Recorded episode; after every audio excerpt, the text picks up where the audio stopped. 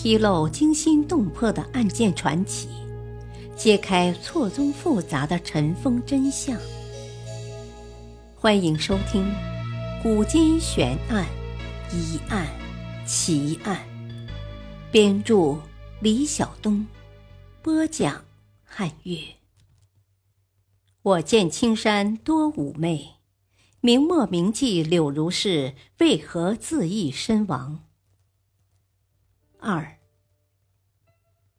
在钱谦益的心目中，柳如是不是一个妾，而是一位贤妻。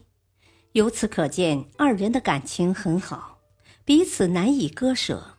所以说，在丈夫死后，柳如是为妻殉情的说法也是合情合理的。但是，还是有人从历史中看出了不同，他们并不认同殉情说。那么，柳如是是为何自杀的呢？有人认为柳如是是被逼自杀的。这到底牵扯到什么事情，竟然让风骨曾俊的柳如是悬梁自尽呢？钱家作为江南富贵之家，家产丰厚，钱谦益的去世引发了家产纠纷。而柳如是就是因为家产问题被钱氏族人逼迫自尽。柳如是嫁入钱家，钱谦益为了她慷慨付出，甚至将一家的财政大权也交给柳如是，这是钱谦益对柳如是的爱意和信任。然而，这却惹来了钱氏族人的不满。因为钱谦益活着的时候有着钱谦益的保护，所以族人从未说过反对的话，但心里肯定积着愤怒。因此，在钱谦益死后，家族中便爆发了一场家产争夺的斗争，也就是所谓的钱氏家难。在钱氏族人的眼里，柳如是只是钱谦益的小妾。让他掌管家政大权是对族人的一种侮辱，他们原本就已经积怨太深，再加上柳如是现在已经失去了靠山，所以他们就开始向这个女人施压，于是就爆发了这场家变。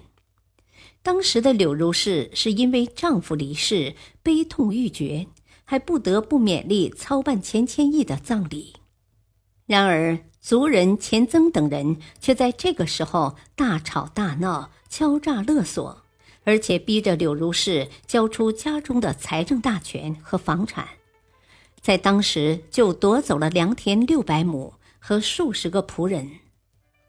但这些人不肯善罢甘休，几天之后，他们又来索要白银三千两，并且威胁说：“如果没有这笔钱的话，你就只能死。”这笔钱不能少一分，还不能用衣服、首饰抵押，最好快点拿出来。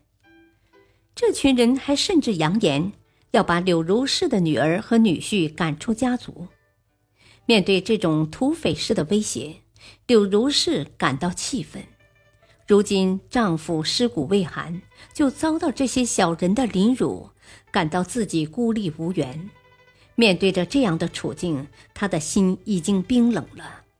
然而，他还是镇定自若地对这些闹事的族人说：“稍静片刻，容我开张。”随即，他独自一人登上阁楼，紧闭房门，写下遗书，悬梁自尽了。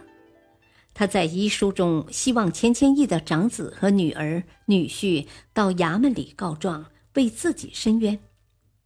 所以，在中国历代才女小传一书中认为，柳如是实际上是被族人逼迫而自缢身亡的。还有一些学者认为，柳如是的自杀是一个壮举，他的壮举充分显示了他对封建恶势力的大胆抗争。所以，殉情说的根据是片面的。事实上。钱柳之间的爱情生活并非十分美满，他们之间有着各自的差异，这让柳如是经常产生惆怅的情绪，在婚后的一些诗作中就有体现。虽然柳如是仰慕钱谦益的才华，但是，作为明清之际的官员兼文人的钱谦益，却有着人生的几大污点，这让柳如是极为不满。顺治元年（一千六百四十四年），李自成攻破北京城，崇祯自缢而死。柳如是便劝钱谦益和他一起投湖以殉大明王朝。然而，钱谦益到了湖边却退缩了。他说：“水太冷了。”柳如是气愤这个男人的软弱，准备投水自杀，却被钱谦益死死抱住。五月，福王朱由崧建立南明小政权，柳如是支持钱谦益去投奔南明，钱谦益因此被任命为礼部尚书。次年五月，清兵渡江。钱谦益及总督经营荣正赵之龙、大学士王铎等迎降。柳如是得悉后非常气愤，等钱谦益回家后，就准备了刀绳要他进节。你殉国，我殉夫。可钱谦益贪生怕死，不愿意，所以这两个人也有着信念的不合，并非是美满的婚姻。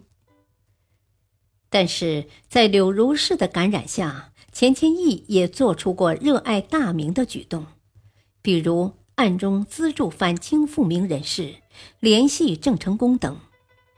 然而，正是因为这个男人的离去，才会让钱氏族人有机会欺凌柳如是。历史话外音：就文学和艺术才华。柳如是可以称为秦淮八艳之首。清人认为他的尺牍艳过六朝，情深班菜。柳氏还精通音律，长袖善舞，书画也富名气。他的画娴熟简约，清丽有致，书法深得后人赞赏，称其为“铁腕怀银钩，曾将妙宗收”。感谢收听，下期播讲：并眼看花，愁思深。董小宛乱世红尘，生死之谜。敬请收听，再会。